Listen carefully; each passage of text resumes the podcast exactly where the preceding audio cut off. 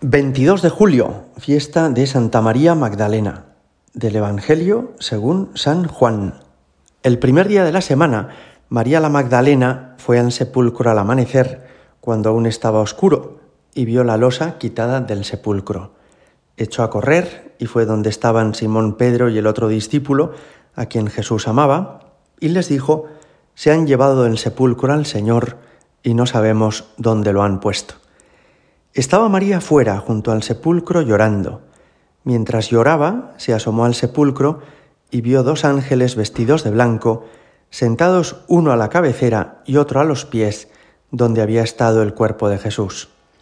Ellos le preguntan, Mujer, ¿por qué lloras? Ella les contesta, Porque se han llevado a mi Señor y no sé dónde lo han puesto. Dicho esto, se vuelve y ve a Jesús de pie, pero no sabía que era Jesús. Jesús le dice, Mujer, ¿por qué lloras? ¿A quién buscas? Ella, tomándolo por el hortelano, le contesta, Señor, si tú te lo has llevado, dime dónde lo has puesto y yo lo recogeré. Jesús le dice, María. Ella se vuelve y le dice, Rabuní, que significa maestro. Jesús le dice, No me retengas, que todavía no he subido al Padre. Pero anda, ve a mis hermanos y diles, Subo al Padre mío y Padre vuestro, al Dios mío y Dios vuestro. María la Magdalena fue y anunció a los discípulos, He visto al Señor y ha dicho esto. Palabra del Señor. Hoy, 22 de julio, celebramos la fiesta de esta mujer, María Magdalena, que es uno de los personajes más célebres del Evangelio. Nos habla el Evangelio varias veces de él. Por ejemplo, nos dice el Evangelio de San Lucas que María la Magdalena había acompañado a los doce y algunas mujeres con, durante las predicaciones de Jesús. También nos dicen los Evangelios de Marcos, de Juan y de Mateo que estuvo presente el Viernes Santo en la crucifixión de Jesús. También que estuvo presente cuando Jesús fue sepultado, que fue después la primera testigo de la resurrección, quien se lo comunicó a Pedro y a los demás apóstoles, y como nos decía hoy el Evangelio, es una de las primeras personas que recibe una aparición de Jesús resucitado. No está, sin embargo, del todo claro esa tradición muy extendida que dice que María Magdalena había sido aquella mujer de una vida licenciosa de la que Jesús había expulsado siete demonios, eso no estamos seguros de que fuera así, y tampoco de que podamos identificarla con María de Betania, la hermana de Marta y de Lázaro, o con aquella mujer que le ungió los pies a Jesús con un perfume muy caro. Es decir, que se mezclan los datos históricos con algunas leyendas o costumbres de las que no estamos muy convencidos. Por la misma razón, tampoco estamos muy seguros de que sea verdad esa tradición que en Francia dice que ella desembarcó cerca de Arles y que predicó en Marsella, que allí vivió como una gran penitente y que allí se conservan sus restos mortales.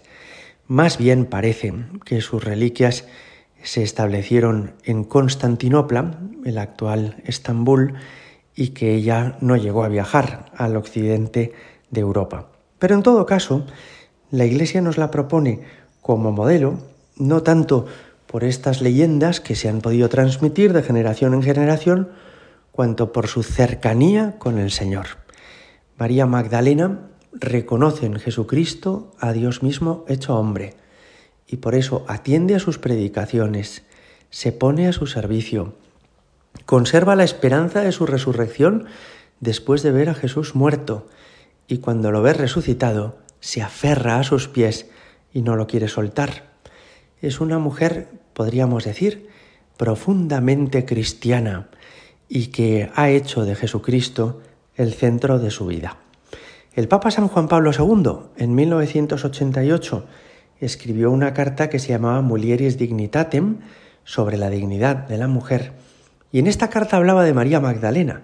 Se refiere a ella como la apóstol de los apóstoles porque fue ella la que anunció a los apóstoles la resurrección del Señor, y dice también el Papa que en la prueba más difícil de fe y de fidelidad, que fue la crucifixión, fueron las mujeres las que demostraron ser más fuertes que los apóstoles. Lo cual quiere decir que hemos de verla con admiración y con un respeto extraordinario, porque todavía con mucho más valor que Pedro, Santiago, Juan, María Magdalena estaba muy convencida y muy segura de la victoria definitiva de Jesucristo. En el Evangelio que hoy hemos escuchado, Jesús le dice que vaya a comunicar a sus hermanos que sube al Padre. Y Jesús le dice, diles, subo al Padre mío y Padre vuestro, al Dios mío y Dios vuestro. Hasta entonces Jesús había llamado al Padre Padre suyo. Mi alimento es hacer la voluntad del Padre. El Padre y yo somos uno. Y, eh, sin embargo, en virtud de su muerte y resurrección, Él nos ha hecho hijos de Dios, nos ha incorporado a Él por el bautismo, nos ha regalado la filiación divina. Este es el fruto de su encarnación y de su redención. Este es el resultado más patente de para qué ha venido Cristo al mundo, para que también nosotros seamos admitidos en la familia de Dios, para que también nosotros podamos llamar Padre mío a quien es el Padre eterno de Jesucristo. Nos acogemos a la intercesión de María Magdalena, damos las gracias a Dios por ella y por tantas mujeres valientes que han conservado la fe aun en medio de muchas dificultades y damos las gracias sobre todo por el don de la filiación divina, el fruto de la redención que Dios nos ha salvado en Cristo y nos ha hecho hijos suyos. Gloria al Padre y al Hijo y al Espíritu Santo, como era en el principio, ahora y siempre, y por los siglos de los siglos. Amén.